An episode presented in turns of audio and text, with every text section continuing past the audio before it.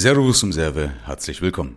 Lasst uns über Neid sprechen. Also die Frage ist, gibt's guten oder schlechten Neid? Also wann ist Neid okay und wann ist Neid auf jeden Fall gefährlich und Selbstsabotage? Und inspiriert worden bin ich durch ein Gespräch heute mit jemandem, der einfach mal das Thema angesprochen hat und hat sich halt schuldig gefühlt in einer gewissen Weise. Ja, vielleicht verursacht durch irgendwelche Life-Coaches, ich weiß es nicht, keine Ahnung. Und habe ich, äh, hab ich gesagt, pass auf, ähm, ich finde, manchmal wird das Thema tot geredet. Oder man kann natürlich ein Thema auch tot reden, weil wir müssen uns eines bewusst sein, wir sind einfach Menschen. Und es ist menschlich, Neid zu spüren oder Missgunst zu spüren. Und zwar erkenne ich das bei mir auch immer dann, wenn ich zum Beispiel Menschen sehe, die nicht oder die irgendwas getan haben, die nicht meiner Wertevorstellung entsprechen. Und damit zu Erfolg gekommen sind. Dann gönne ich denen das auch nicht. Ja, das heißt, ich, also ich finde, dass es nicht Schlimmes ist, okay? Also immer dann, wenn meine Werte verletzt werden, dann bin ich auch neidisch und dann finde ich das auch nicht schlimm, weil ich sage, na natürlich, warum soll ich das irgendeinem Gauner gönnen? Ja, also ich, sorry, ich bin jetzt nicht erleuchtet wie vielleicht ein Dalai Lama, aber ich bin halt Mensch und ähm, wie gesagt, ich komme halt damit durch. Also der Erfolg gibt mir recht. Ja. Ich zermatter nicht dauernd mein Hirn und das ist ja die Gefahr, dass man zu sehr sein äh, Gehirn zermattert und sagt, um Gottes Willen, warum bin ich jetzt eigentlich wieder neidisch? Das ist doch ganz schlimm. Hey, das ist vergeudete Energie, ja, das ist vergeudete Zeit, das ist zu anstrengend, damit will ich mich gar nicht beschäftigen. Die Frage ist aber, äh, wann ist es gefährlich, neidisch zu sein? Nämlich immer dann, wenn ich beispielsweise Menschen sehe, die erfolgreich sind, die auch vernünftig dafür gearbeitet haben und ich aber diesen Erfolg mit irgendeiner falschen Assoziation verknüpfe.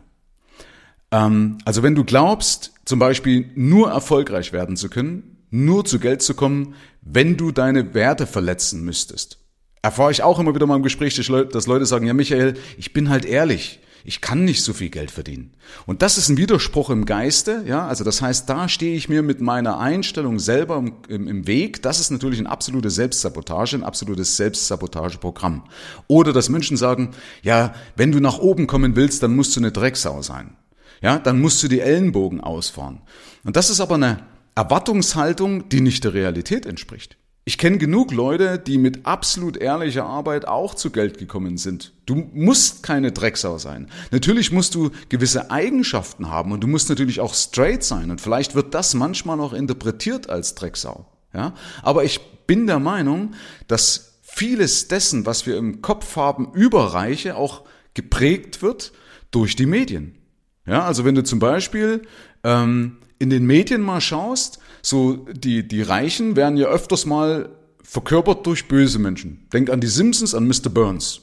Ja? Oder denk an, an hier, wie heißt das Krabbendings hier, keine Ahnung, äh, äh, Mr. Krabs. Ja? Äh, SpongeBob, genau. Oder bei Disney ähm, jetzt kommt nicht auf den Namen nicht. Also die böse Ente hier halt, ne? Der Donald Duck, nee, genau, heißt der Donald Duck? Ja, ihr wisst, was ich meine. Also Donald Duck, der dann in seinem Geldspeicher und so weiter und geizig und gierig ist und so weiter und eben den anderen nichts gönnt, okay? Aber das entspricht nicht der Wirklichkeit. Das ist nicht die Wahrheit. Ja, natürlich gibt es solche Menschen, also es ist auch in einer gewissen Weise ein Teil der Wahrheit. Die Frage ist nur, was du siehst, mit was du dich identifizierst. Und da hat einer meiner ganz frühen Mentoren, Alfred äh, Stilau-Pallas, mal eine schöne Metapher mal gebracht oder eine schöne, einen schönen Vergleich mal gebracht, wo man prüfen kann, ob man so eine verkehrte Verknüpfung im Kopf hat. Und zwar, kurzes Ex äh, Gedankenexperiment, stell dir einfach vor, vor dir fährt ein Auto oder fährt ein, ein Lamborghini vor, schönes Auto, mittlerer, Mann mittleren Alters drin, 35, gut gekleidet, vielleicht noch ein Einstecktüchen, vielleicht sogar noch die Haare gegelt, vielleicht noch eine hübsche Freundin auf dem Beifahrersitz mit einem Doppel-D-Dekolleté, also alle Klischees mehr oder weniger erfüllt. Und die Frage ist, was geht in dir vor?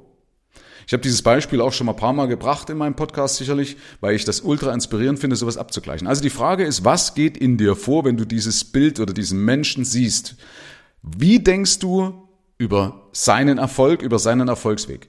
Gönnst du ihm das? Also, oder was kommt sofort hoch. Und bei den meisten, wenn man dann fragt, ja, also Pallas hat das damals so gemacht, hat einen Flipchart genommen, hat dann die Leute gefragt und sagt, hey, was glaubt ihr denn, was da von Beruf ist? Oder was der macht? Und eigentlich kam da bei den wenigsten hoch, dass es durch ehrliche Arbeit möglich gewesen sein könnte.